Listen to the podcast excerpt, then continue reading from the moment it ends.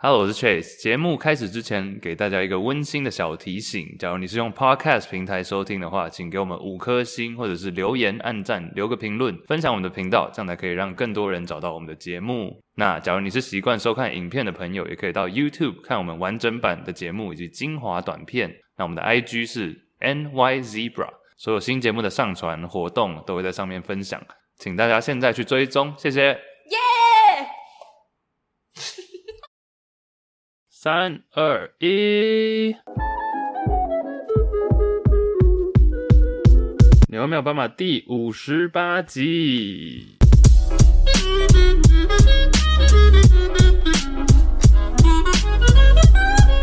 耶！五八五八！我发我发我发我发，好老派哦。对，我刚刚讲出来觉得，嗯，有点干，很像长辈会选的车牌之类的。一六八八八，九四八七，九四零。嘿，好，嘿，大家好，我是 Iris，我是 Cherry，欢迎大家来到我们的节目。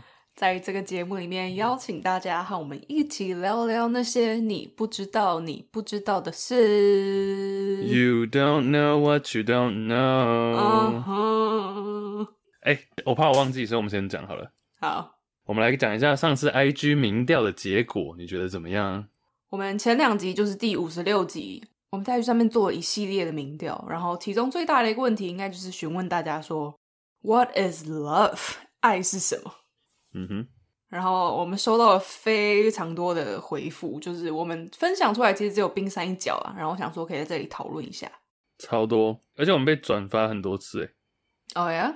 对，然后你知道杨弹性说爱的杨也发了一个，他甚至是发一个贴文，然后也是讲到我们。哦，对啊，其实我那时候刚开始民调一发出去，就大家还没开始回复的时候，他就已经先留言跟我说：“哎，好期待大家会回答什么。”我现在打开看到的第一个回应是：“爱是走建国路回家，后座少了你。”那是我打的吗？Iris Space，对。喂。对啊，这是什么？怎么会是你的答案在最上面？好，但不管，我们现在来看一下大家的答案。你有没有哪个你想要先分享？我可以，我觉得先分享就是最多人回答的，好了，就是我那时候在整理所有的回应嘛，我看到两个是最多人回答，第一名是爱是责任，嗯，然后第二名是爱是恒久忍耐，这不是歌词吗？对啊，我就想说，大家回答这个是因为真的这样想，还是就只是歌很 catchy 这样？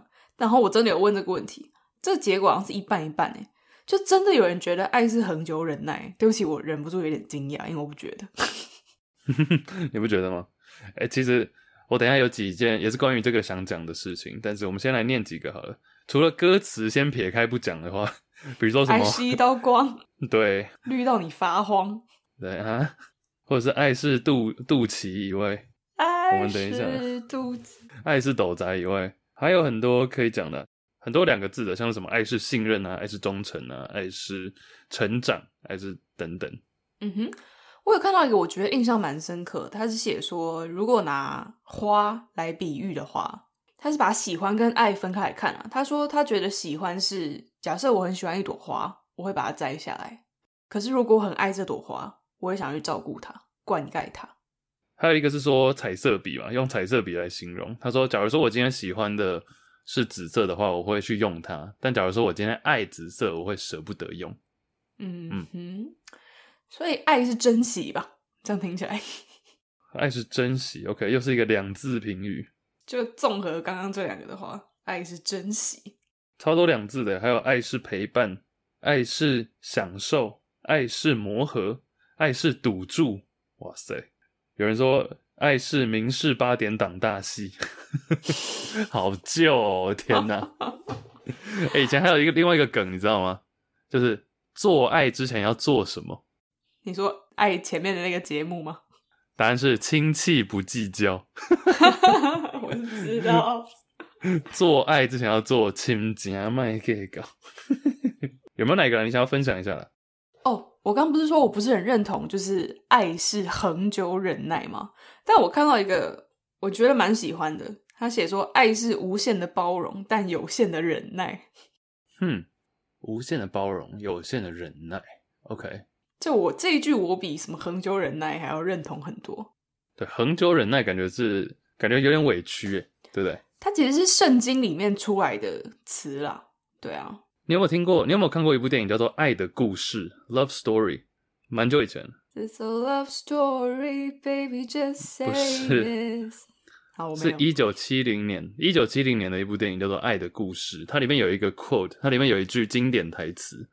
其实这句话在英文，我觉得已经有点被，尤其在美国，已经有点被用到老套了。但我蛮好奇大家的想法的，或者你听到这句话，你等下告诉我你的直觉想法。他是说，英文原文是。Love means never having to say you're sorry。爱就是永远不必说对不起。That's some bullshit。OK，你怎么怎么会说？我通通常第一，通常一听到的人都会觉得这是在攻杀攻杀会或者 bullshit，像你讲的，为什么？Why do you say that? Because if you're sorry, you're sorry。这句话之所以会这么有名，是因为我觉得它需要用一定的 context，就是要有上下文，有一个对了脉络才可以讲。 嗯，比如说你，我当下听到也是说，怎么会？为什么爱爱跟说不说对不起有什么关系？是说你就不 feel bad 吗？你就不会觉得有罪恶感吗？还是你就不会想要道歉吗？我那时候直觉会想到的是这样子，所以我不知道你是不是也这样想啊？我当然听到会觉得这样子啊。那它的 context 是什么？我自己我自己的解释是这样，我之后越想越觉得，诶，这句话其实有它的道理在。放一个情境好了，比如说用一个我们以前之前讲过发生的事情，比如说。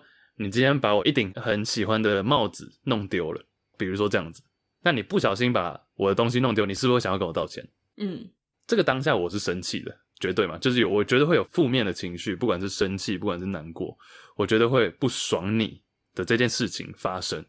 但是同时我知道，因为你是不小心的，并不是故意要做这件事情伤害我，但是我同时还是会感到难过。那这个时候你要是跟我道歉的话，我会原谅你，我会绝对会原谅你，因为我知道你不是故意的，我也看得出来你很难过这件事情。You feel sorry，然后你会很想要跟我道歉，但其实从我的角度来看，我会觉得在我内心深处，你其实不需要跟我道歉，因为我知道，嗯哼。所以他这里说的并不是说爱等于不说对不起或是不道歉，他说爱是不需要，never having to say you're sorry。就比如说你今天一直跟我道歉，我也会觉得心里有点。有点怪怪的，你知道吗？就是过意不去，因为我知道你不是故意的，我也知道你会想要跟我道歉。But 几天、几个月、几年之后，我也会觉得说啊，it's okay。所以爱是谅解，是不是？爱是有那个谅解的心，但不一定谅解。对，爱是爱是体谅，爱是有那个你愿意体谅别人的心境，无限的包容，但有限的忍耐啊。我觉得这个跟忍耐不太一样。但你可以，你可以意会到我的那个。我可以意会到你的想法，但我现在脑海中有一些故事，我想起来觉得蛮好笑的。就你记不记得你之前住上海的时候，你有一个就是小的 apartment，然后我之后就跟你住待一个礼拜吧。然后因为你会比我早出门，然后我出门的时候我就要负责关灯啊什么的。然后我有 时候会忘记关灯，当然我也不是故意忘记关，但是我就是会忘记关灯。然后你第一次的时候就说：“哎、嗯，为什么没关灯？”然后我就哦。这就忘记关，但第第二次你就会就会有限的忍耐就已经没了，那个忍耐，对啊，然后你看暴走，我没有暴走，但你知道，但你看现在回头来看，我就会觉得这种事情很小，是小事情，对，那那个当下我知道你会想要跟我道歉，我也觉得你应该要道歉，因为你怎么又忘记了？But love means 爱指的是说你其实不需要去讲这件事情，因为我知道你不是故意的。对啊，对啊，所以我一直说就是蛮有趣，就是想到这件事情就觉得蛮有趣。就是你当然可以这样讲，你可以把它讲的很美好，嗯、就是哦，我知道你不是故意的，所以 you don't have to say。但是 我觉得在真正现实生活中啊，感情这件事情，我的想法是，如果你觉得抱歉的话，其实说一声抱歉也很 OK 啊。对啊，但是没有你跟我讲的是不太有一点不一样啊。我不是说需不需要道歉，假如今天换作是我，绝对我也内心一定想说啊。靠！我怎么又忘记了？Sorry，Sorry，Sorry，Sorry，你知道？说说说说说说说说说说说说，就我一定会想要跟你道歉。但是你的角度的话，你也会觉得说啊，其实其实也不用啦。就我知道你是不小心的。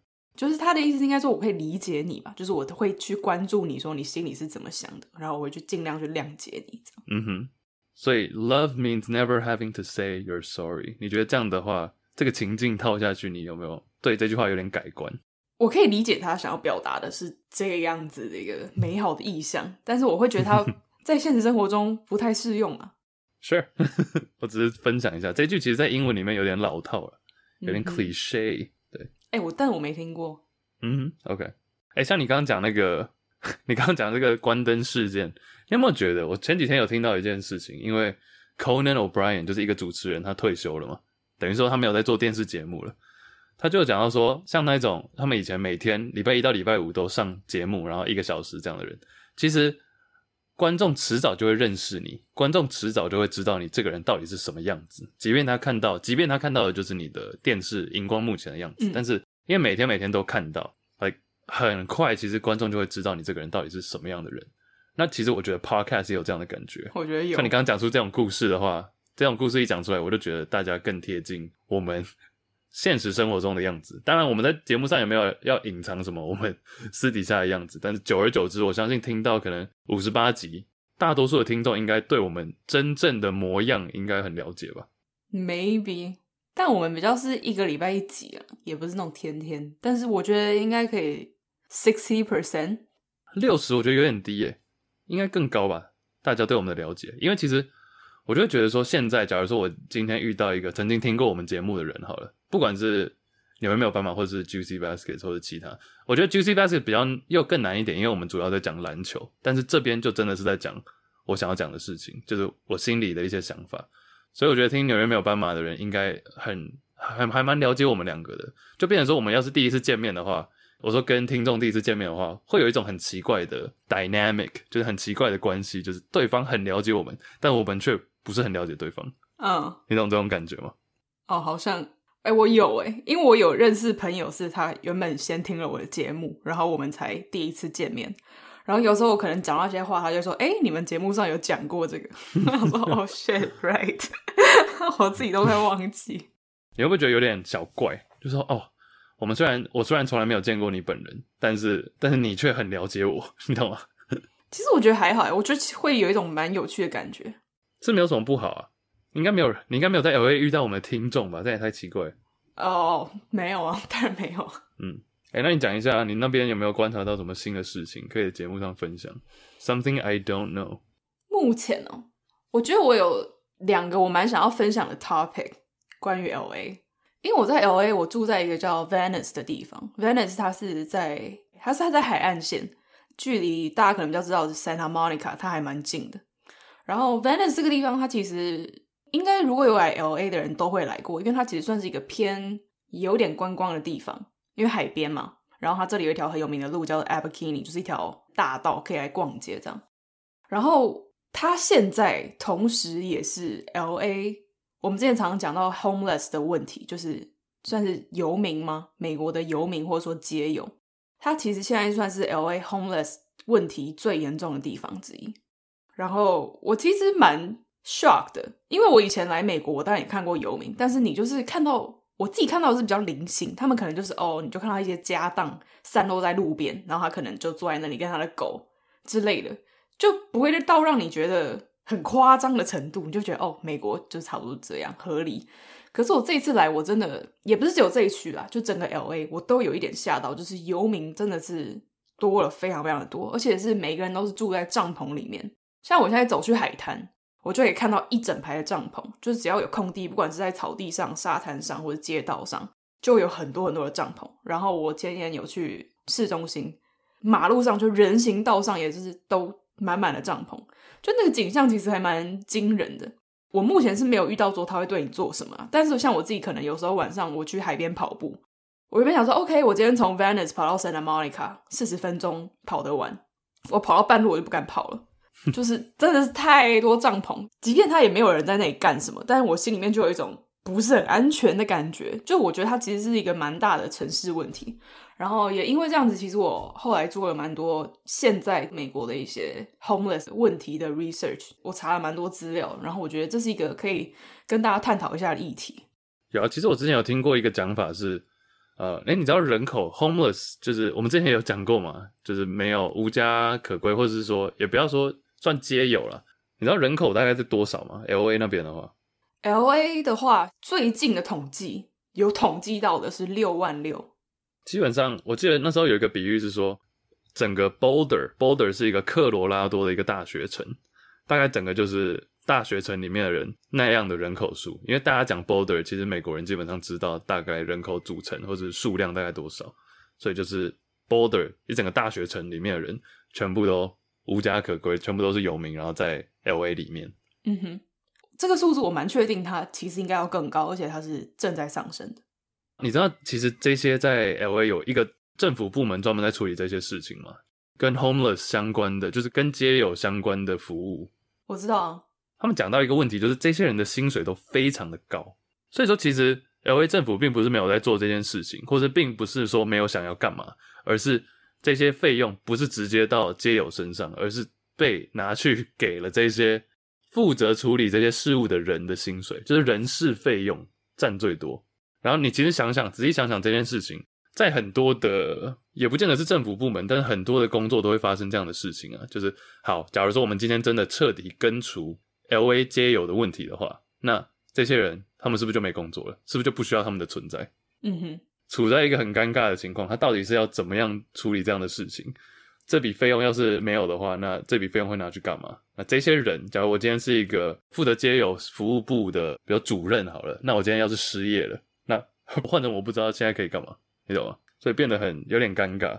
那另外很多人以为，我看到另外一个好像是 Berkeley 的吧，就是 Berkeley 的某一位教授他提到的是说，很多人都以为街友问题要解决是要提供给他们可能住宿，因为他们街友是 homeless，they don't have a home，所以以为最直接的是要提供 home 或集中提供一个地方让他们集中管理等等，让他们不要在街上。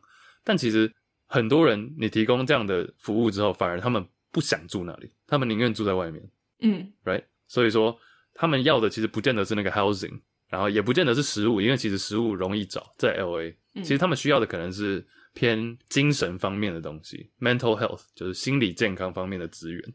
因为其实你像你刚刚都有讲到，呃，不管是陪伴也好啊，或者有狗嘛，然后也有一些毒品的问题等等等等，很多是这个反而更重要。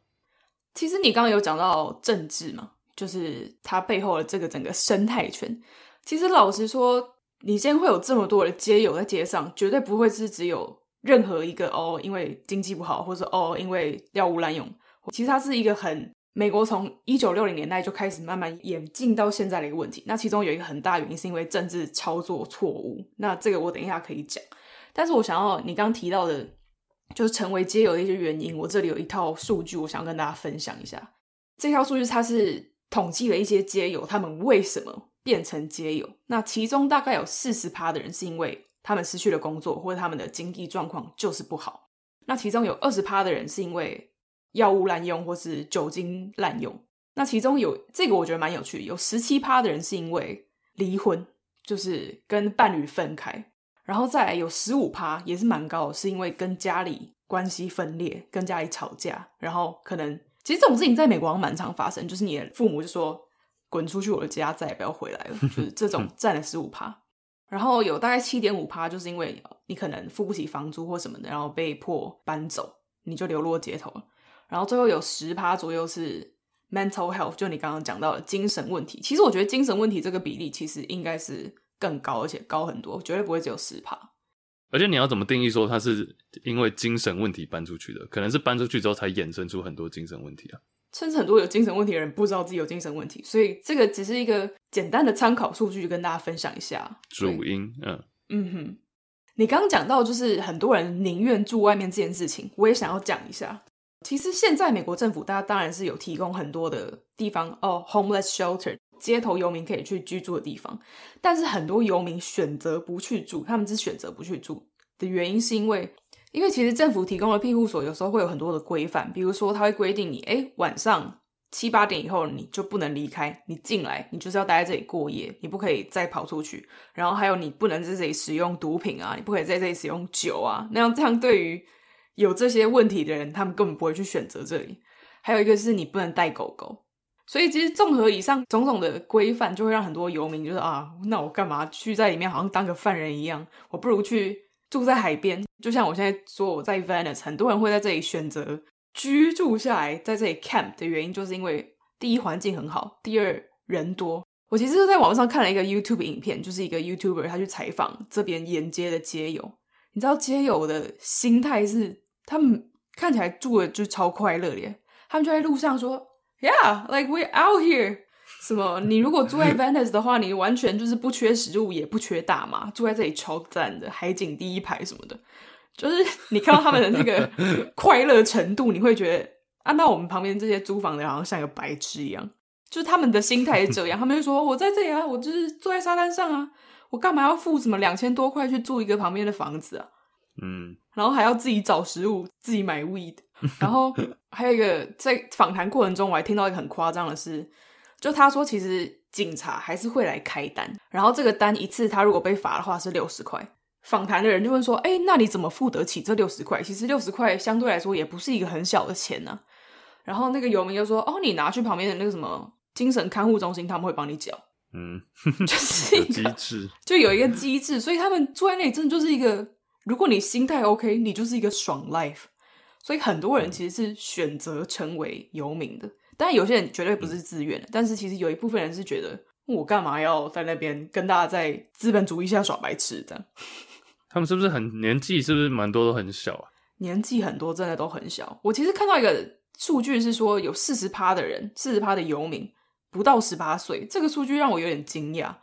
十八很小诶，十八是二零零三年出生的人诶。Yeah，Holy shit！我不确定是不是真的有到四十趴，但是其实我就我自己本人在路上看到的，或者说我说的那个访谈影片里面，我会觉得他们的年纪大概就是二十到三十岁之间。嗯，就其实大部分真的是年轻的。其实我还蛮好奇他们对政府的态度，诶，或者像是对警方，我不知道警方跟他们之间有没有一个默契。因为其实像大学那时候，Berkeley 的 Berkeley，我之前讲过嘛，他们有自己的警察局，就很多个。那其实校园里面也有，但是感觉他们彼此之间就有一个默契，就不会互相去干扰或者骚扰，除非你在那边做一些很奇怪的事情，在路上，嗯、对吧？不然其实是还好。所以我还蛮好奇他们对政府的态度，或者其他这些。非游客的态度是什么？你知道雷根？你知道雷根总统吗？其实那时候 Reagan 我记得好像是一九八六年他的 second term，他第二次第二任的时候，他有讲过一句话说，说他自己讲的哦，身为总统自己讲，他说英文里面最可怕的九个字，the nine most terrifying words in English，英文里面最可怕的九个字就是 I'm from the government and I'm here to help。中文的九个字是“我是政府派来帮你的”，就是说他讲这个蛮狂的。当然，这也是要再次提供那个前后文啊。但主要的概念就是说，政府有时候甚至不是刻意、不是故意的，就他们也想要帮忙，只是他们帮的方法很烂，Yeah，那没有办法很正确的 serve，没有办法很正确的服务到需要帮助的人。那或者是你提供的帮助不是他们真正要的，像你刚刚讲的那些。呃、uh，housing 就是住住宿方面的规范那么多，他们根本不想要那个政府自以为。哎、欸，但你其实刚刚讲到雷根，我就想要讲回去。我刚刚说，其实美国游民的议题，它是一整串失败的政策所造成的。那雷根总统其实也算是这个政策里面的一个关键的人物。英文有一个词叫做 the institutionalization。哇哦！很长的一个单字，来，不不不，说文解字，institution，institution 就是机构嘛，嗯哼，right，所以 institutionalize 变成一个动词，各位 就是把它机构化，right，institutionalize，、嗯、然后 ization 就是又变成名词喽，对，想不到吧？想不到吧？机构化这件事情，然后。第一，第一加在前面是什么意思呢？胖丁，去机构化啊，扣掉，对，就不要机构化就对了。嗯哼，对，去机构化，这是一个社会学词汇啊。那可能有些读相关科技的人有听过。那通常这个词里面的机构指的是精神病院。一九六零年代的时候，美国有很多州立的精神病院。那那个时候的精神病院都是由州政府在掌管，任何的经费的控管也是。那那个时候的总统呢，是很有名的甘乃迪总统 JFK。他那时候发布了一个条款，他希望精神病院呢能够变成一个联邦制度的管理。联邦大家知道是什么意思吗？就是等于简单来讲就是全国性的了。嗯哼，因为我觉得联邦这个词有点太美国了。好，请继续。好，总之他那时候的美意是希望精神病患者不用一直被关在精神病院里面，他们可以受到一些比较正常的对待，他们可以进入到社区里面啊。如果你疾病没有那么严重的话，你可以慢慢学习重回社区，然后在社区里面，除了可以跟他人互动以外，也可以得到良好的 treatment，良好的治疗。对，那时候的美意是这样。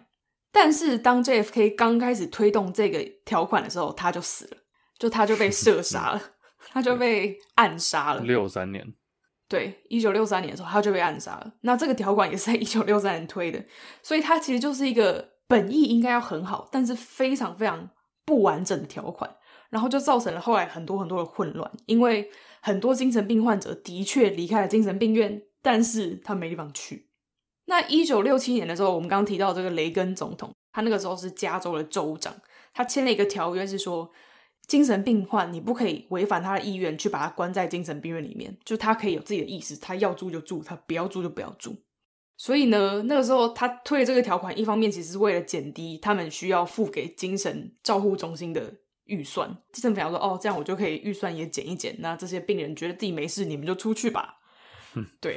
听起来是一件好事，但是其实它如果没有完善的规范，它是一件很可怕的事情。所以就变成你现在问加州人说：“哎，为什么你们街上那么多游民？”他们都会跟你说：“哦，因为雷根总统把精神病患者赶出精神病院呢。”哎，我们等下，我们这一整集里面，我们这一整集里面一直交互使用游民跟街友，但其实大家就不要，大家知道我们在讲的是什么就好。因为我知道有些人会说：“呃，他们请请称呼街友等等。”我知我们知道，只是不小心讲的。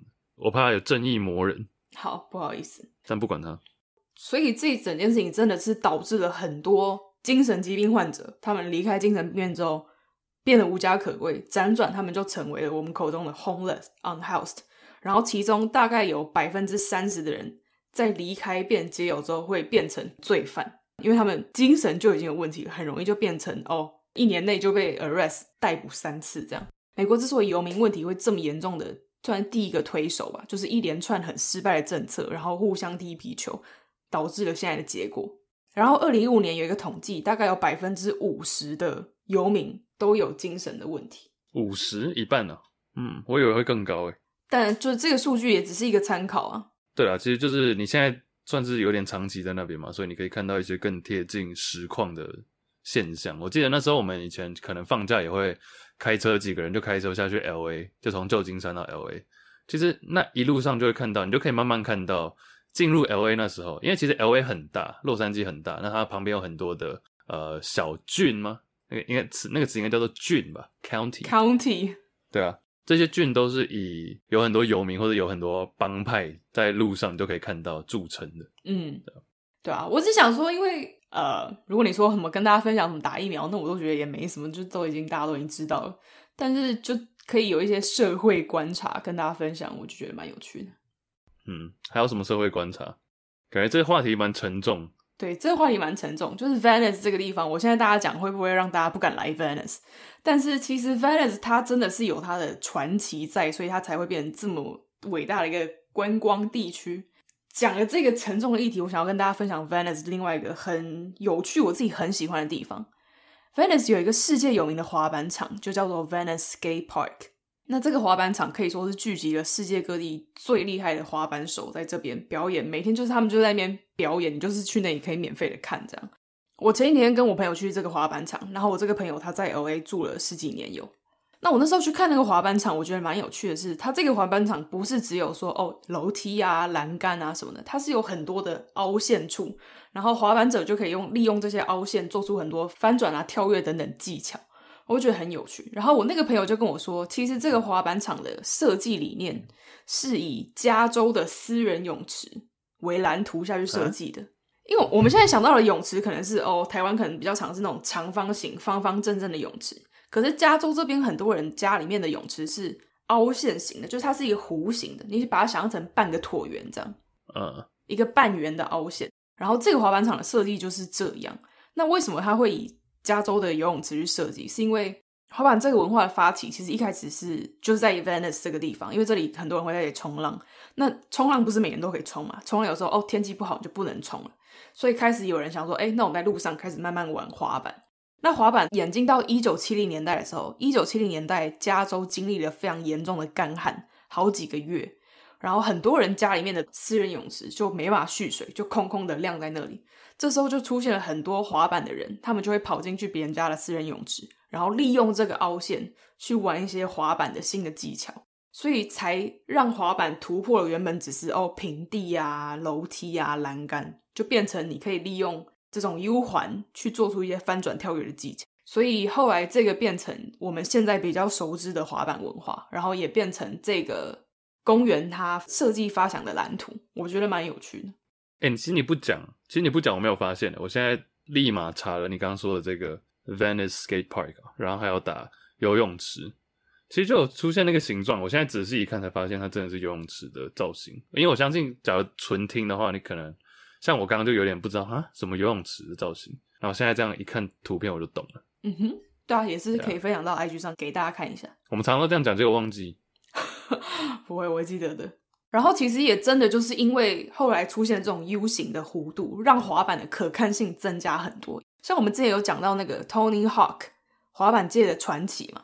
滑板这个文化真正被发扬光大，其实跟他也有蛮大的关系。因为以前的人想到滑板，会觉得哦，就是一个都市设计或是城市居民的眼中钉，因为他们有时候会，你就会觉得 哎，好像不是很安全，或者他们就占据公园的一些场地。但是是一直到一九九九年的时候，Tony Hawk 上了一个美国很有名的节目，叫做 X Game。X Game 其实包含很多样，就它有可能一般人只会想到滑板或什么，但是其实还有像溜冰啊，那滑板也分很多种，然后脚踏车或者越野车这样一跳起来，然后在那边旋转好几圈，那些其实都是 X Game 的一部分。我记得小时候很红，台湾体育台甚至还会转播。哦，总之一九九九年的时候，Tony Hawk 在这个节目上第一次成功的表演了。利用这种 U 型板，然后翻转九百度，两圈半，两圈半九百度很夸张，然后下来成功落地这样。嗯哼，然后这件事情让当时滑板文化在美国算是有一个很大的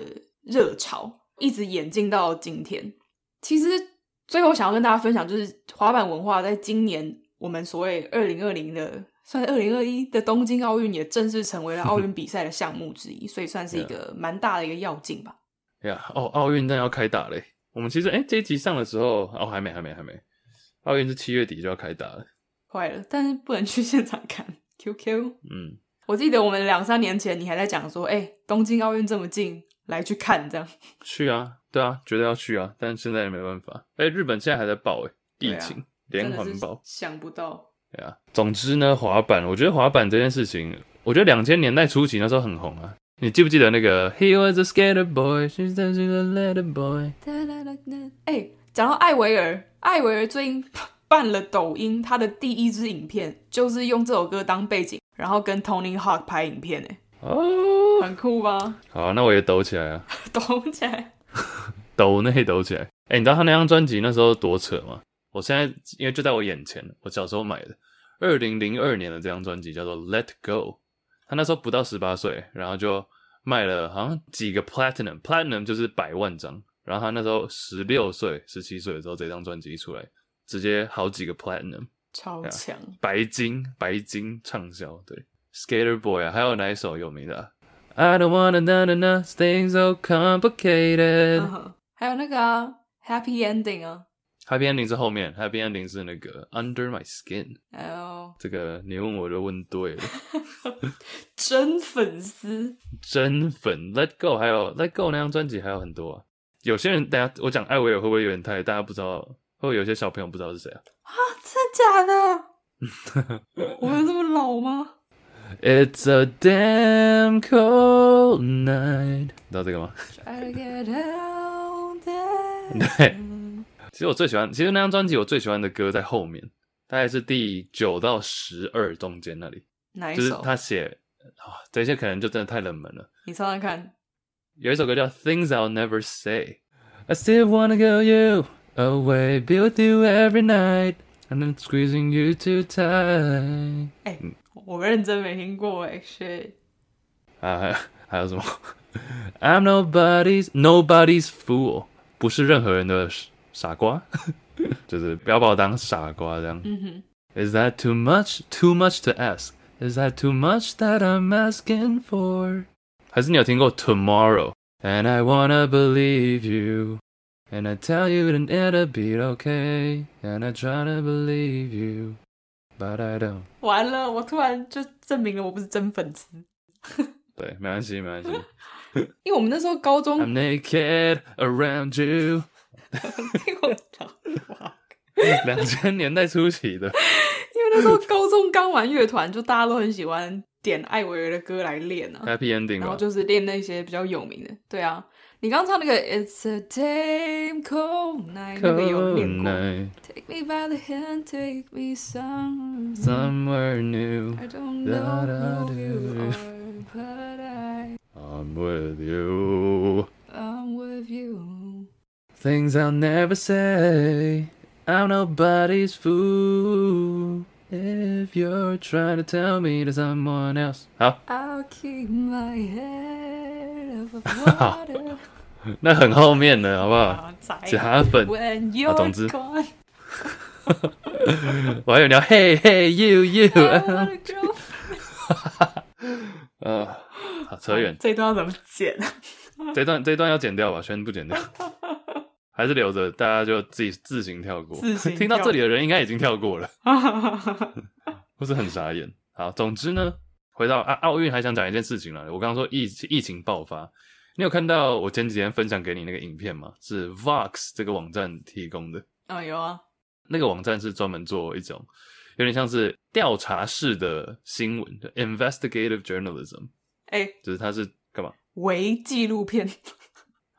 最近台湾不是很流行“伪”这个字吗？大概五年前吧，现在有吗？这不是？哎、欸，现在超流行，你完全脱节。以前不是很流行那种伪电影、伪什么啊哥？对啊，但最近因为一支网络爆红影片，因为最近台湾不是在那边伪解封吗？然后就有一个人就拍了一支影片，就堵拦这件事情，然后就伪。最近大家什么东西都要加一个“伪”啊，伪伪糖伪冰，大奶维维。对，总之那支影片就是在讲说台湾，影片的名称叫做。台湾如何控制 COVID-19？然后空格 until it didn't，直到它又在爆发。对啊，就台湾怎么会？大家最危险的时候，台湾超安全。它前面主要的影片在讲这个，就是台湾那时候多安全，然后到底为什么可以这么的正常？啊，引号 quote unquote 正常。然后里面也有唐凤出现呢，然后他就在讲说，我觉得他那个比喻蛮有趣的，他就是把台湾的这个中央疫情指挥中心比喻成一个乐高积木。然后其他像是可能健保啊、健保制度，或者医院啊，或者是呃社群媒体等等，其实全部都像是乐高的一块一块。那其实乐高是可以重组的嘛，你可以拆开再重组，但其实全部每一块都接到了中央疫情指挥中心的这一大块。所以说，你知道从移民署，就是从我们入境、出境等等，全部手机、通讯、通联这些全部都是串在一起的，到交通，到可能防疫计程车等等这些，你知道全部绑在一起，所以说才可以这么的顺利。整支影片不到十分钟，但他讲的还蛮透彻的。那前面做影片的人也有讲到说，其实最早他们只是想要夸奖台湾这件事情，结果没想到到五月的时候爆发，所以他们又多了后面大概两三分钟在讲说为什么又爆了。其实他讲的没有任何台湾人不知道的东西了，只是你可以看看从外国角度，而且不是像 CNN 啊、BBC 这种大新闻台，而是透过这种比较。潮，我觉得啦，我觉得比较潮的新闻媒体的角度，可以想象像台湾的报道者等等，在探讨这件事情，我觉得蛮有趣的。然后他的动画也都做得很好，推荐给大家。那支影片叫做《How Taiwan》，我刚刚讲过了，《How Taiwan Held Off》，Held Up 就是 hold 住 COVID nineteen until it didn't，大家可以查一下 Vox Vox。有这影片我有看，哎、欸，这支影片上传三天两百万点阅。Yeah, crazy！而且是英文，就是给就是外国人看的。我觉得蛮有趣的是，你可以去看一下下面外国人的留言。哎、欸，其实我没有特别留意，你有看到什么吗？其实我觉得大部分的留言就会让我觉得蛮 grateful 的，就是很多人会说：“哇，看起来真的是一个平行的世界，就没有办法想象有一个国家防疫可以做到这样。”然后也有可能国外来台湾交换的学生，因为那时候台湾离中国很近嘛，疫情刚爆发的时候，然后可能有外国学生来。他朋友就会说：“哎、欸，你确定你要去离疫情这么近的地方？你不怕危险吗？”哎、欸，结果台湾变成最安全的地方，爽赚到一年这样。然后你刚刚讲，就是他原本做这个影片的本意，其实是要夸奖台湾，说：“哦，他们怎么样达到这件事情，好棒棒。”结果影片还没有做完，做到一半的时候，台湾就爆掉了，只好加一个逗号说：“Until it didn't。”我觉得这其实蛮 蛮幽默的。哎、欸，很多人讲到说，因为台湾爆发，你假如看那个图表的话，台湾就是一直在下面下面，然后突然嘣爆起来，然后那个时候影影片搭配的那个旁白是说，台湾正在经历 the biggest outbreak ever，就最大的爆发，然后五百人，一天五百人，然后下面留言就想说 what the fuck，一天五百人，他说我们现在已经解封了，还是五百人？对，我有看到。就蛮好笑，可是我觉得他影片其实有个地方没有讲得很清楚，就是他没有说台湾是为什么会有这个 outbreak。就下面我看到留言，很多人在问。嗯，其实我觉得主要，我觉得整体来讲是我们防疫的确，我觉得整体大家的观念有比较松散一点。嗯哼，整体来讲，在那时候你有没有觉得？我觉得有，当然绝对有啊，因为我们已经 你怎么突然这个声音转折差那么多？我觉得有，我在。我在想那个时候，我觉得完全有啊，因为那时候其实我知道台北你可能搭捷运什么，你就是要戴口罩。但是 Hello，我们台中第一我不会搭捷运，所以其实，在台中没有很，我本人绝对是没有什么在戴口罩的。那个时候就是没有疫情的时候，根本不会有人戴口罩啊，除非你是被要求这样做。哎、欸，我们那时候节目上有讲过 John Cena 的事情吗？啊，你说他说台湾是一个国家，然后又道歉。假如说错过那一集的人，就是说。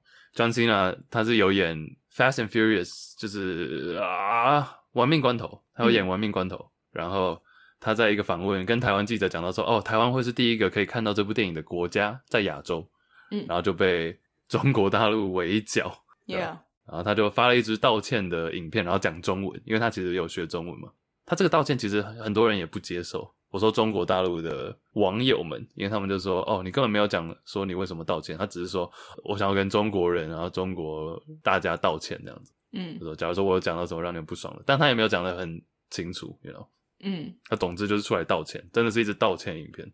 我们好像前几集有稍微提到过。啊对对对，我只是稍微带一下。嗯哼，我后来看了数据才知道，哎，你知道第一周我不知道他们卖。第一周卖多少？但是百分之八十左右的 revenue 就是赚的电影票收入来自于中国大陆。哦，你说《玩命关头》第九集吗？Yes。哎、欸，可是你其实想也合理，因为中国算是现在真的防疫做的比较好的国家吧。嗯哼，我们蛮多朋友在上海啦，完全就是正常生活。哎，嗯，啊，讲真的是这样，对啊。现在的中国其实蛮像以前的台湾的。以前啊，这是什么神比喻？我说以疫情就是大家可以出门的程度来看。哦哦、我以为你是说清零时期。No no no no。哎、欸，但是也不得不说，现在的美国也真的是蛮 free 的。嗯，但我觉得不太一样吧，还是有，还是有那个、啊，还是有，还是有疫情。但是美国现在已经完全就是，我走在路上，你就觉得好像回到疫情前的样子。哎、欸，其实关于疫情，我也想要。我原本是想说之后可以讲，但我现在也想要稍微提一下，就是我觉得台湾也不是说台湾，全世界未来的疫情的走向，应该是我们会慢慢要学习跟这个疫这个病共处。请说。就我知道台湾现在很追求就是加零，就是零确诊这件事情，当然这是很好的。可是其实我觉得这件事情它不是一个长久之计。就现在当然最重要的就是让越多人打到疫苗越好。那真的如果全部人真的都打完疫苗，其实追求加零，我觉得就。没有太大意义了，因为我觉得这个病毒，我们真正要追求的不是说哦，都不要人得病，而是得病了之后，你最好是 OK 轻症，甚至没有症状，然后不要重症。因为其实现在打疫苗得到重症的几率是零趴，就是所有现在获得重症的人都是因为没有打疫苗的关系。所以如果当台湾 OK 真的都打完疫苗的话，迟早我们要学习跟这个病毒算是共存嘛，它可能会变成我们未来的一个常见的流行性感冒，然后一直在可能演化。台湾最近有了，台湾最近疫苗的事情有越来越越来越缓和嘛，但是很多人，我发现很多人在追求打的就是他们一定要打到当当那时候没有疫苗的时候，大家都想说随便，然后现在一有选择，大家就开始说哦，我一定要打哪一家哪一家的，这也没有这也没有错，我只是说很多时候，嗯，我是觉得这个现象蛮有趣的，有看到我看到忘记是哪里的一个就在施打疫苗的地方，然后就他明明就有其中一家的 A 这一家的，然后大家就是不打，大家想要打 B 那一家的。类似这样子，呀，就当你选择多的时候，大家就开始 care 了，你懂吗？嗯哼，对啊。其实我前，因为我前几天我就觉得这种人类行为蛮有趣，然后刚好加上我前几天在看一个算是线上的那种免费课，是 Stanford 的，嗯、史丹佛大学的。这个人很有名，他也有我不知道他有没有自己的 podcast，但是他是一个教授，然后他很常上别的 podcast 讲讲话。他叫做 Robert Sapolsky，是一个生物学家，然后也是人类学家。这样，他这辈子在研究的一件事情就是 behavior，就是人类行为。然后他讲过很多很有名的话，然后他的一些 model，他的一些模型，他的一些 model 也是很发人深省的。然后他其中就讲过一句话说：我们在看人的行为的时候，我们要很小心。因为其实我们的所有的行为，比如说希特勒，好了，大家都知道希特勒是一个暴君嘛。但你有没有想过，说他在下指令的前一秒他在想什么？然后这件事情为什么会发生？他从小到大他的成长背景，或者是说他是经过什么样的转折发生这样的事情，让他在特定的 moment 会做出特定的行为，或者是说他可能哪里基因里面某一个部分就是跟大家不太一样，所以他。在其他人百分之九十九的人遇到这样的状况，不会做那样的事情，反而只有他会。就其实他这个范围很广、很广、很广，但我们永远没有办法很完整的、很 comprehensive，就是很完整的理解他这个人。所以说我们在思考的时候，很容易把它分门别类。我们就想到，哦，希特勒他就是 A 这样的人，B 这样的人，C 这样的人，然后 A、B、C 同时重叠到的那个部分、那个区块等于希特勒。他用的比喻是像一个桶子，A 这个 bucket。B 这个 bucket 这个桶子，我们常常把这些人就放到这个桶子里面。我们一看到这样的桶子，我们就会想到说，啊，他一定就等于类似希特勒这样。这个我们好像很久很久以前也有讲过，叫做 categorical category 就是分类嘛，categorical thinking 就是我们人在这是正常的，每个人都会讲，算是我们不理性的一部分。就我们思考绝对是用分类分类的去思考。哦，Iris 它就是一个 A B C D。然后 Chase 它就是一个 A B C D 这样子，那但常常我们这样分类的时候就会很危险，因为中间的这个界限，就你分类的这个界限其实很模糊，你懂我意思吗？哎、欸，其实你刚刚讲到那个，就是我们很倾向会把人分类，但是我们没有去看到可能一些中间界定的原因。我刚刚第一个想到的是香菜，哎，啊，请说，你知道不是？我想听，我想听。不是世界上，OK，世界上有两种人，一种是喜欢香菜的，一种是不喜欢香菜的。好好，我个人呢是喜欢香菜的。我知道香菜有个特殊的味道，可是我不觉得它是一个讨人厌的味道，我就不知道为什么人家会这么不喜欢它。就是有些人真的讨厌香菜到一个跟我讨厌丝瓜一样的地步，诶，我就觉得很惊人。我觉得丝瓜比较诡异吧，丝瓜又没有怎样，丝瓜哪里爱到你？丝瓜就是爱到我。然后不管，然后其实后来很多研究发现。你知道讨厌香菜的人是因为他们的味觉感官吃得出香菜一个特别的味道，然后那个味道就有点像是那种我自己是没吃到过啊，但是根据引述很像那种厕所发臭的味道。厕所是什么东西？厕厕所就是那种发酸发臭的味道。对，所以大部分不喜欢吃香菜的人，其实是因为这个原因，就是他吃得到喜欢香菜的人吃不到的那个味道，所以他们不喜欢香菜。嗯可是这个，如果你单纯只是说，哦，对啊，他就是不喜欢香菜，你其实看不到背后这个原因。我刚想到是这个啊，嗯，呀，其实就这也是分门别类的一部分嘛。对啊，但是他提到一个概念，我觉得很有趣，就是当我们习惯分门别类思考，再次强调，每个人都一定会讲，你可以试着，你可以 try your best，你可以试着去不要这么做，但是多多少少一定会，因为这是一个。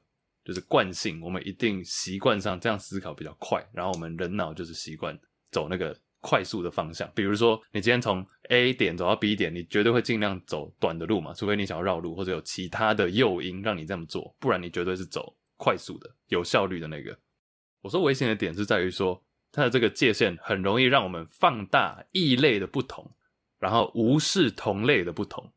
就比如说，我今天把 Iris 跟我画在同一类里面，我们把我们两个放在同一个桶子，一个 bucket，那我可能会跟你不一样的地方，我会尽量去无视它，因为我觉得我们是一起的。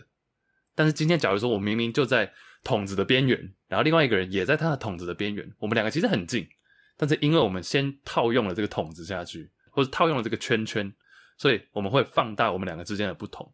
比如说星座好了，星座是一个很多，尤其在台湾，大家很喜欢讲星座嘛。那今天假如一个天秤座的人，比如说我们有一个朋友叫伊燕嘛，伊燕也是天秤座的，我也是天秤座，诶，我就对他自然而然会有一种好感，觉得我们是一起的，觉得我们是同一类的。但其实这并不见得完全合理。我跟伊恩相处的时间也没有到很长，就是最近的事情而已。但我会容易无视我们两个之间的不同，因为我觉得他们是同类人。星座这个讲的方向要更广，因为你看星座还可以分成什么月亮上升、太阳这么多，怎么样讲都可以。然后风象、土象、火象、水象这么多，这是其中一种。那像是政治来讲好了，比如说我今天是某某党，你也是某某党，我们都是党员，我们有共同的目标，所以我们自然而然会尽量去无视我们之间的不同。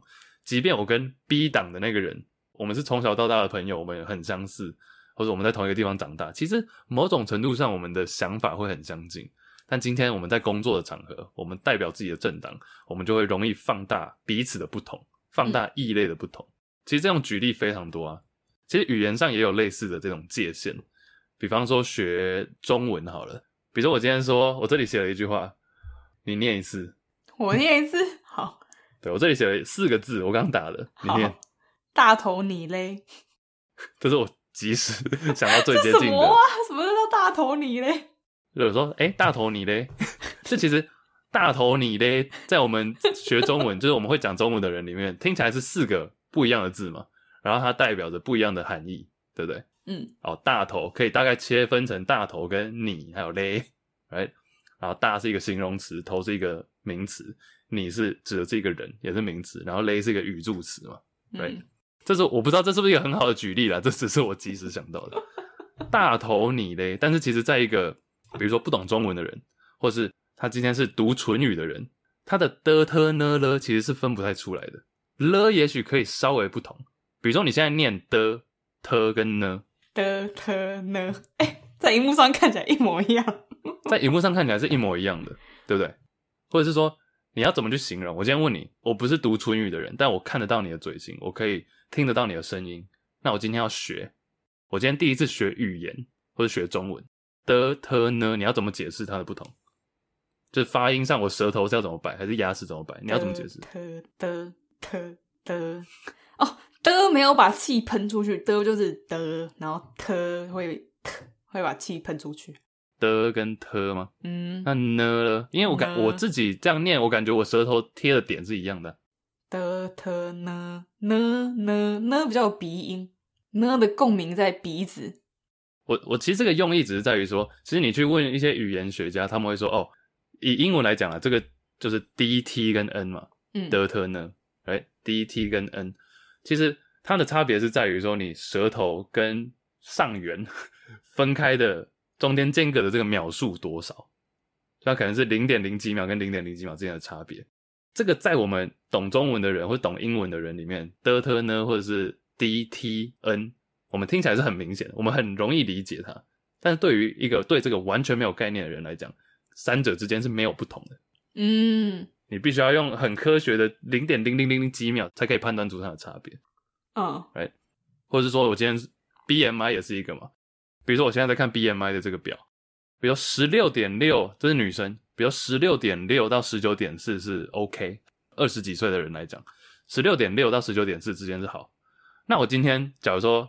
你十六点六，然后另外一个女生十九点四，right，就刚好在这个 range 的极端。嗯，那另外一个人是十九点六，十九点四跟十九点六差那么一点点，但他们两个中间是两个不一样的 category 啊。他们两个的距离是远的，一个是 good，然后另外一个只是哦 not bad 还好。但是十六点六，你这个十六点六跟十九点四中间隔那么大，你们却都还是被算在 good 里面。Uh-huh. 其实你们两个之间的差异是更大的，但是却因为我们这样子的一个分类，把你们两个 group 在一起，分在一起，让你们会反而觉得，哎，对，我是 good，你也是 good，那我们一定很像。那殊不知，十九点四跟十九点六的人更像，只是在这个分类里面被分开了。你不觉得这很像美国大学在算 GPA 吗？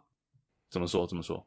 因为 GPA 的 range 也是，比如说八十到九十一个 range，然后九十到一百一个 range，那。就像你刚刚说的啊，如果我今天是九十分跟九十九分呢，然后我明明跟八十九分是比较近的，但是我就会被算在这个比较高级的 range 里面。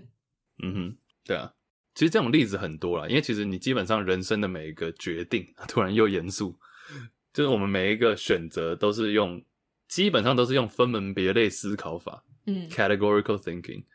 比如说，医生在判断，尤其我们前面啊，我们前面有讲到那个精神方面疾病嘛，身心疾病。其实精神疾病很多，你今天看这个人，他是忧郁吗？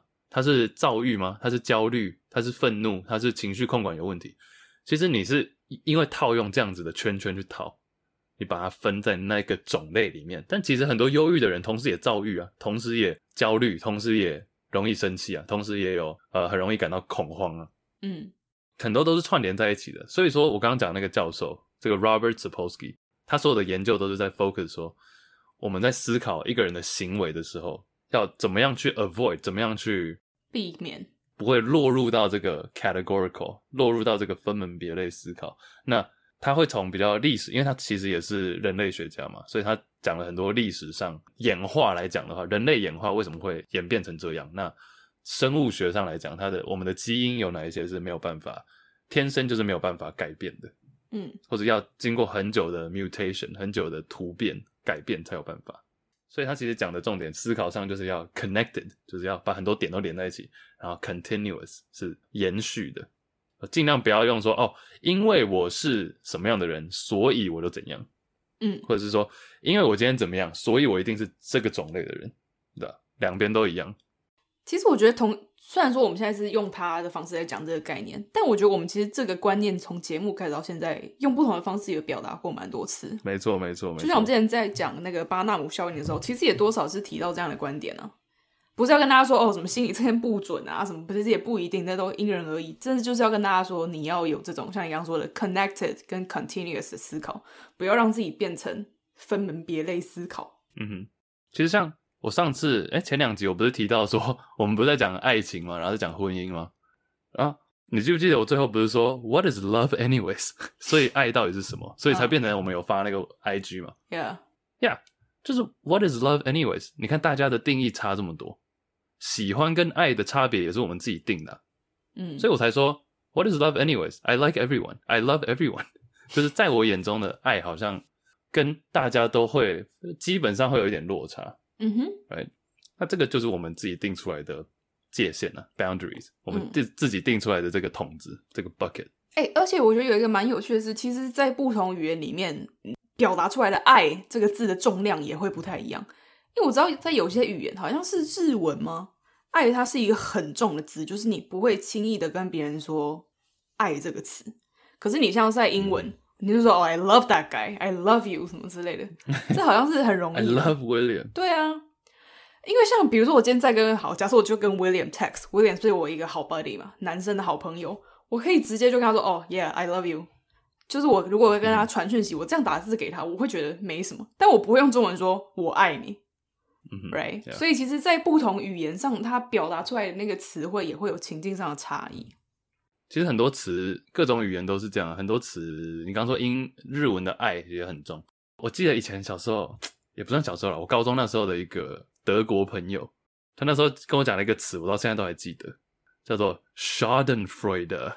你听，你听过这个吗？你有没有讲？你是不是有讲过啊？我讲过吗？Oh shit，OK。你讲一下是什么意思？Schadenfreude。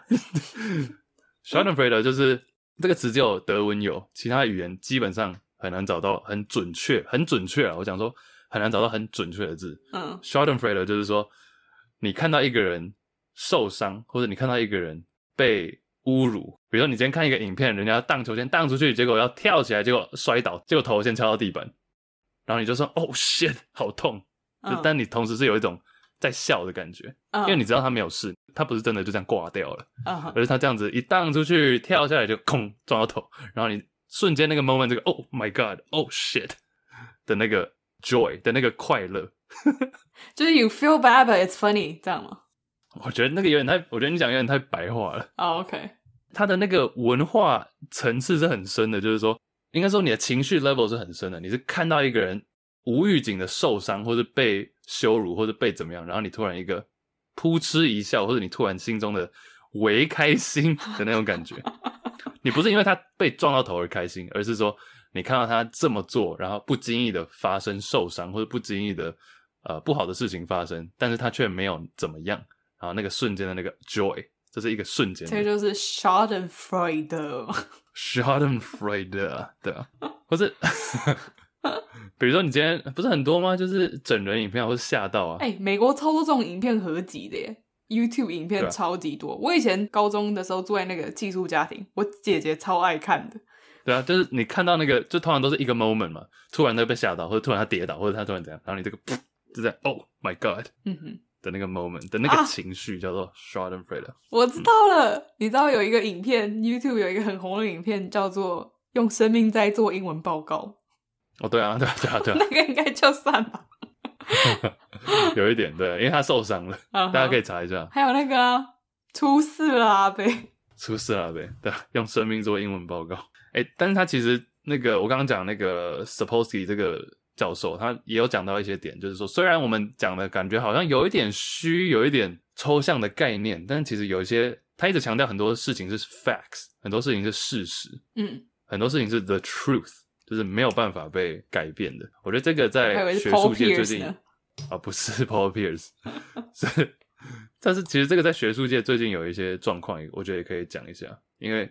有些事情我讲的 fact 是说，比如说三角形，今天就是三个角，三边都是平的，然后加起来里面一百八十度，这个才叫三角形。没有说怎么，诶，我这样子今天怎么样调整，它就这个东西是不是也可以叫做三角形？一个圆形是不是也可以叫做三角形？No，因为他们有很明确的定义。那现在其实我刚刚讲学术界，是因为学术界目前很多大学都有提到这件事情，就是越来越少人敢讲实话，就是学术圈这种不敢讲实话的风气。嗯，其实我觉得这个非常可怕，不管在哪个国家，因为学术界的人，我之前一直说，我们之所以喜欢，或者我个人自己喜欢看一些论文，或者是说看一些报告，是因为说这些来源是可靠，然后有互相 peer review，有你的同才或者一样这个领域的高手们或者专家们互相 peer review，互相看过之后 publish 出来出版过的东西。嗯，虽然说这些文章比不上一篇可能《纽约时报》的阅读量，差了几千万倍。嗯，但是这种东西是有 proof，有事实，it's the truth。嗯，但其实现在这个在学术圈或者在不管是主流媒体或者是像我们社群媒体来讲好了，很多人会害怕说实话的原因，因为可能怕哦伤害到别人啊，或者是说怕不够政治正确，然后被 cancel。我们之前不是讲吗？被取消、嗯、被 cancel 的文化，或者是可能你今天学校基本上，比如说私立学校，尤其它后面有一些金主或者资金的来源嘛。或者你今天公司你发出一些声明稿，而金主不爽，会有这样的原因在迁就着他们 pursue 追逐真实、追逐 the truth 的过程。所以其实我不知道你有没有听过一个词叫做 IDW，IDW intellectual dark web，没有诶，它就是一个有点像是知识分子的暗网，暗网就是。你知道我们平常用的 Google 什么算是就是一般我们明网嘛，就是我们大家都可以看得到的。暗网就是在网络世界的比较难碰到的领域，或者比较难碰到的网站，或者比较难碰到的一个层面。暗网，我觉得这个大家以后可以查一下。有这个我们也想说之后可以做一集来探讨一下。但是 Intellectual Dark Web 就是知识分子的暗网，指的就是说有些人他们即便政治立场或者即便意识形态不一样，或者即便他们想的理念完全不一样，观念不一样。极左、极右，或者极开放，或者极保守等等，whatever。但他们今天大家愿意出来讲他们心中真实的实话。这里网络上的定义是说，他们倡导真实且带有热情的去为你相信的事情去发声，但同时你也愿意去聆听对方的想法，而且是而且是愿意真的愿意聆听。你不一定要接纳，但你真实的聆听，即便你们中间有非常非常多的不同，这是一个。不是真正的组织啊，但是里面就有很多那种，我们可能节目上也不经意的讲到过，像 Joe Rogan 这种人，嗯、就一个 podcaster 嘛。然后极右派的、极保守的，像 Ben Shapiro，嗯，然后极左派的，像 Sam Harris，这两个人他们在这种政治或者任何议题的光谱都基本上是完全对立的，但他们所有人都在这个非官方组织里面，然后他们会有很多真的很深入的对谈，然后他们的目的从来不是要。cancel 对方或者不让对方讲话，追求的就是真正的理念上的交换。所以是真的有这个组织吗？它并不是一个没有，它并不是一个像会员或者什么，它只是一个非官方的组织。就很多人把这些非主流的，因为很多主流媒体上面，他们像我刚刚讲的新闻台，他们可能就会有一些呃利益上的关系。他们其实主播也好，或者是评论员也好，他们都是有某种程度上的被牵制嘛。但这些人，首先这些人，我刚刚讲的那些。很多都是有自己的 podcast，他们也不是跟对，他们是自媒体，他们没有任何的压力，所以他们就是讲真正他们想要讲的事情。这样还不够，但你同时还要达到就你理念上是真实，愿意接纳别人的想法啊，这个时候才是真正的 intellectual dark web。然而，等下，啊、因为他们玩，嗯，所以是有人帮他们归类，还是他们自主归类？没有没有，有人帮他们归类。其中一个人，这是一个，他好像是一个呃数学家还是物理学家，叫做 Eric Weinstein。不对，反正他是第一个提出这个词的人。但他那时候讲出来只是要开玩笑的，他只是有点开玩笑的在讲。嗯，但后来大家就把这个沿用下去，就这两年的事情而已。哦，对，然后这所以主要我我今天也不是特别要讲 IDW，就是这些知识分子暗网的什么事情，而是他们。都是对事不对人呐、啊，嗯，就像我之前常常讲说，ideas，你的 ideas，你的想法跟你这个人其实是可以某种程度上的切开的。就我的理念，我的想法不代表我这个人是怎么样。Yeah，当然它是某种程度上的反映出我的想法，但是并不是完完全全代表我这个人。这只是我的观念而已，或者这只是我对这个事情的看法，或者我对这件事情的决定是这样，但不见得完完全全代表我这个人本身。但是是谁在那边决定，就是哪些人是可以进入这个知识分子暗网的这个小圈圈？哎、欸，首先没有没有，首先这个很多人以为是说，哦，你一定要是什么超聪明的人才可以加入这个，其实不是、欸，他就是你真实的。假如说你是有一些特定的理念，你想要宣导，但是同时在这个领域上观念跟你很不一样的人，你们愿意去有一个 conversation，有一个对话，其实你基本上就可以被。广义的归纳在这个组织里面，但是现在其实很多人对于这种组织有点反弹，就觉得说变成反而这样子，你把它分类化，就有点像是我们前面讲到的，有点把它分门别类化了。嗯，所以其实像我刚前面讲到那个 Sam Harris，他自己就说，请不要把我再归纳为 这样的人，就是我自己代表我这个人。就你读到的任何关于我的报道，其实都不见得完全准确，你要就来问我。嗯，所以说其实也有很多人。他并没有想要被归类在这个组织里面，Yeah，因为我刚刚说学术圈像很多生物哦，里面有一个也是被归类在这个知识分子暗网里面的一个女生，叫做 Debra Soh，她是一个算是性学的专家吧，应该是韩裔的，嗯，Debra Soh 不管女生，然后他就是在讲说，他做了这么久的研究，然后在性别性学研究领域做了这么久，他发现现在光是要讲说，哎、欸。我们目前生理性别有两种，男跟女，连这种事情大家都不太敢讲，因为怕有人会被冒犯。但这个是 scientifically true，这个就是科学上的真实啊。Yeah. 就染色体，染色体就是这样嘛。Right？那当然，同时他百分之百的尊重所有的，比如说变性人，或是跨性别，或是你非二元，你要怎么定义自己？文化上，或者你社会上你要怎么定义？他觉得这个太棒了，This is perfect。就是你想要怎么样去表现你自己，他百分之百 support，我也是这样子觉得。但是性别、生理性别，目前来讲就真的是两种啊，嗯，对吧？但现在学术圈有很多人不敢讲这个，因为怕冒犯。哎、欸，我那天看到一句很好、蛮好笑的话，他一直在讲类似这种怕冒犯到，但他的主题不是性别，他在讲入华。他说，如果一个人他可以做到完全不入华，就是不会侵犯到。华人的任何的理念或是习俗，他如果可以做到完全不入华，嗯、那他首先必须要知道所有会入华的事情。那他是不是某种程度就入华了？嗯、对啊，我就觉得，哎、欸，这句话其实蛮蛮有趣。如果你要把它套到性别上，其实也是这样。如果我今天要一个、嗯、一条线都不会踩到，那我是不是要知道所有的线？比如说那个啊，英文不是，比如说美国来讲，不是会讲那个。黑人有一个比较粗俗的话，就是 the 就是 n 开头的那个字嘛。我、嗯、我们是不是节目上也讲过？像每次只要大家讲到这个，有人用歧视黑人的这个词，就是 n 开头的这个字，他们都会说哦，the n word，right？. 这个 n 这个词。But every time you say that，每次你讲 the n word 的时候，like 听的那个人绝对心里冒出的就是那个词啊。嗯，很像那个，就每次你说哦，the b word。The bitch 嘛，或者 the c word，或者 like the 什么 f word，whatever，you're putting that in someone else's head，就你就是让那个人的脑中冒出那个词啊，嗯，right？所以我觉得人其实回到行为了，我觉得人人终究就是人嘛，尽量去试着理解对方的角度，我觉得那样子就 OK 了。然后你自己的回到我们上次讲 intention，就你的动机到底是什么？Yeah，然后多尊重别人呢、啊，爱是谅解，回到爱吗？爱是尊重。因为很多时候，其实我们彼此之间要把每件事情都讲得那么明，就很奇怪了。有些时候就是一种默契嘛，嗯、人跟人之间的默契，或者说事出必有因吧。我觉得，你知道那个你知道 Chris Rock 吗？就是一个也是喜剧演员。Of course，Chris Rock。斑马。他上次说，对，斑马，他是马达加斯加的斑马配音。他有一句话很有名啊，他说之前有一个好像是不是鳄鱼先生？你知道鳄鱼先生吗？就他把自己身体部位放到鳄鱼的嘴巴里，然后他就是做这个表演，从事很多年，结果有一次真的被咬咬死了，还被咬受伤。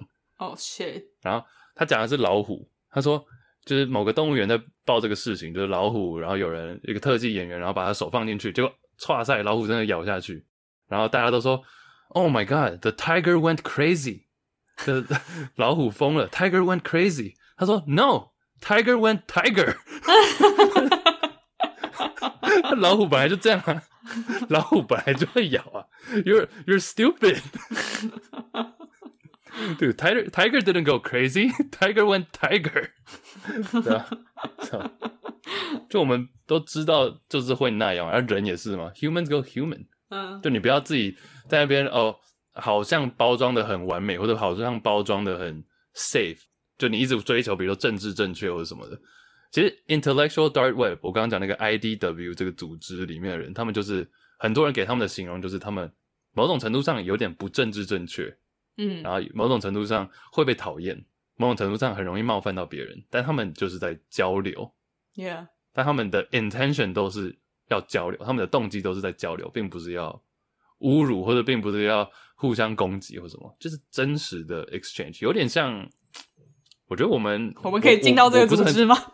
我我自己没有很想要被归类到这个组织，因为我不是很喜欢分类。但是我觉得这个才是真正的样貌吧，嗯，真正社会好的样子。我那时候，我前两天有个朋友问我说，就是我们比如说 podcast 也好，或是我个人工作也好，或是生活，like what's the goal？你有没有一个长期的目标？我觉得每次被问到这种问题都很难回答。嗯，但我我发现我那时候想了一下，讲出的一个答案，想要跟你分享。好。哎、假如说大家听到这句话的人不要断章取义哦，我们这一集录了一个多小时，不要只截这句话出来。我说，我觉得我的一个很大的理想或者目标应该是让大家聪明一点，或者我那时候第一次讲的不好，我那时候第一次说，我希望可以大家不要这么笨。但他说，我觉得你这样讲会。我觉得他说，我觉得你这样讲会伤害到很多人，或者你把他，你有点自以为讲这句话。但我讲这句话的时候，我并没有任何自以为的成分。嗯，就我是希望我的一个 long term goal，不管是透过工作，透过我的生活方式，透过我的待人处事，我是希望可以，或者我传递资讯的方法，我是希望可以让大家聪明一点。那这个聪明不是呃智商提高十分，而是说，就是你可以更开放的，或者更透彻的去试着了解一些事情。嗯哼，思考上面。I think，Yeah，我觉得你也你我们这个节目很就是在有点像是在做这件事情，就给大家不同的思考观点。好了，我们这一集是不是录的有点长？因为我现在看到一点零八分凌晨。对啊，我们现在录音时间都很 很难调，辛苦你了。不会。呃，有一个有一个小冷知识可以跟大家补充了。我那时候在看这个行为的时候，看到了一件事情，有一件事情叫做 Wellesley Effect。这是一个很少人知道的词，但是诶，我刚刚查中文结果查不到诶，中文没有这个，那我直接讲好了。好，Wellesley，Wellesley 是一个美国的女子学院，是一个女生的大学。嗯，然后它是在一百多年前创立的，它是一个很有名的女子学校，在麻州，在 Boston 那边。Wellesley Effect 就是说，其实很多时候我们看似看似不存在的东西，或是看似很。不太可能的事情，但是因为我们人或者身为我们我们生物，就是会自然而然的发生。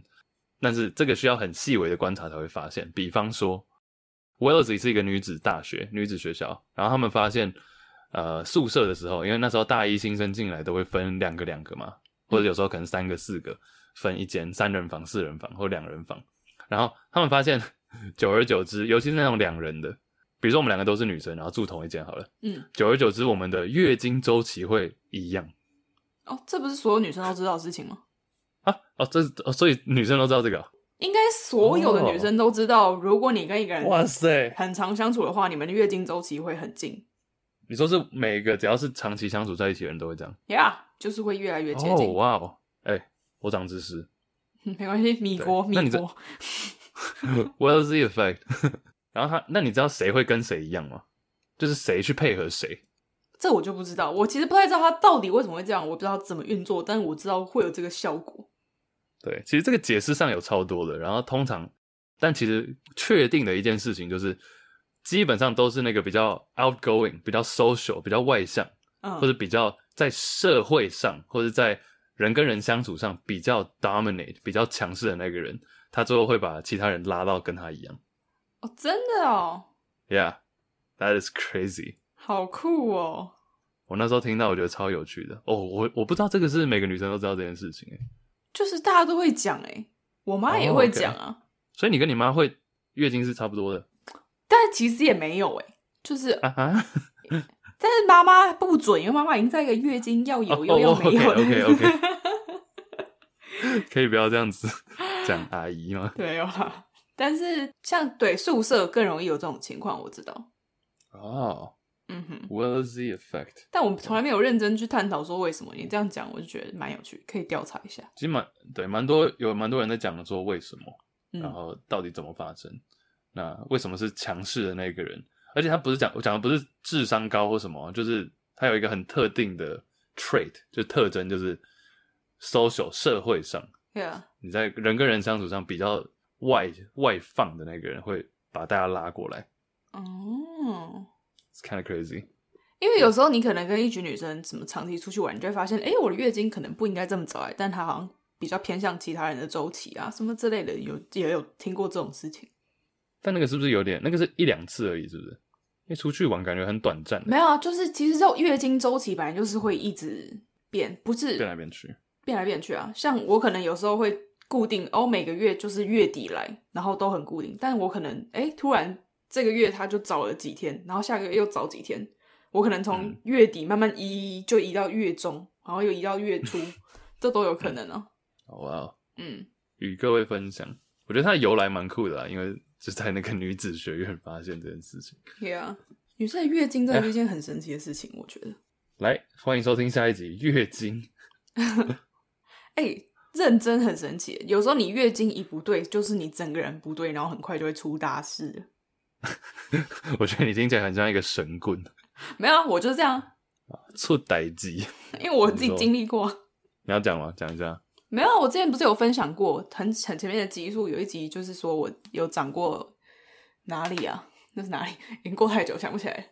卵巢的肿瘤，我那时候就是先发现，就是因为月经不正常。嗯嗯，哦，因为月经跟因为那个又跟卵巢又有关联嘛，它跟你的心情、跟你的饮食、跟你的运动、跟你的体重、体脂全部都有关联，啊，就很难。有时候你真的心情不好，很差到一个极致的时候，你月经可能就不会来。我觉得这点的话，我是没有个人经验，但是 愿意听你分享。还是我们预告下一集讲月经？没有，我自己是还好，因为我不是那种很，我知道有些女生月经是很夸张，我有遇过什么一年来一次、半年来一次，或者是说干脆就不来了这种。我干脆就不来了，就是月经就 不来了，停经啊，我遇过诶 Forever 没有 Forever，像我自己发生过的是，我高中的时候我参加游泳队，游泳那时候游泳，嗯，然后那时候就是每天训练，我不知道为什么，我一开始想说到时候有时候要防范月经很烦，结果我月经就直接不来了。好任性啊！对啊，然后小淘气。因为我那时候，我那时候虽然高中，但我也没乱搞，我就知道不是因为什么什么怀孕之类的，就、uh. 不是这种。但他就不来了。然后我觉得可能跟那时候饮食啊，可能美国饮食偏冷，然后每天又运动量很大，然后他就不来。后来我回台湾就来了。对啊，连下三天不止。所以我觉得月经真是一个很神奇的东西。如果哎。欸其实听到这里，如果大家女性听众有任何的经历，也可以跟我们分享一下，我们说不定可以节目上拿出来讨论。因为只有我一个人的 database，毕竟是也没什么太多的参考性。啊，我想到了，我想到了，IG 问那个、啊、月经相关的奇闻异事。对对对对对对对，事件哇！这一集的那个现实动态很精彩，要做很多事。而且我觉得，而且我觉得哪一集会让我下一集看哪一集啊，会让我大涨知识。嗯哼。男生有没有什么射精冷知识？哦，就是蛮舒服的。好烂烂，好好哦。好，哎，但是女生月经来会比较性欲高涨，对不对？呃，好像有一个周期，好像是月经来前还是月，应该是月经来前是最对。好，健康了，我是学习的心态。嗯哼，嗯哼，嗯，好，好，这一集差不多先这样。哎，话题也是超爆多。哦，下礼拜再见啦。等一下要吃什么呢？吃卫生不是 吃，吃卫生署认证 的卫生棉。J.K. 吃开开玩笑的吃，吃啊，给大家推荐一下，不是吃惊。我最近因为一直讲话的关系呢，吃润喉糖，吃川贝枇杷润喉糖，总有点淡淡的哀伤。京都念慈庵 润，哎、欸，不要不要不要不要，没事没事，金叉念慈庵，什么时候要来赞助我们？哎、欸，好适合、喔。哎、欸，下一集，哎、欸，我们下一集有个来宾哦、喔，各位。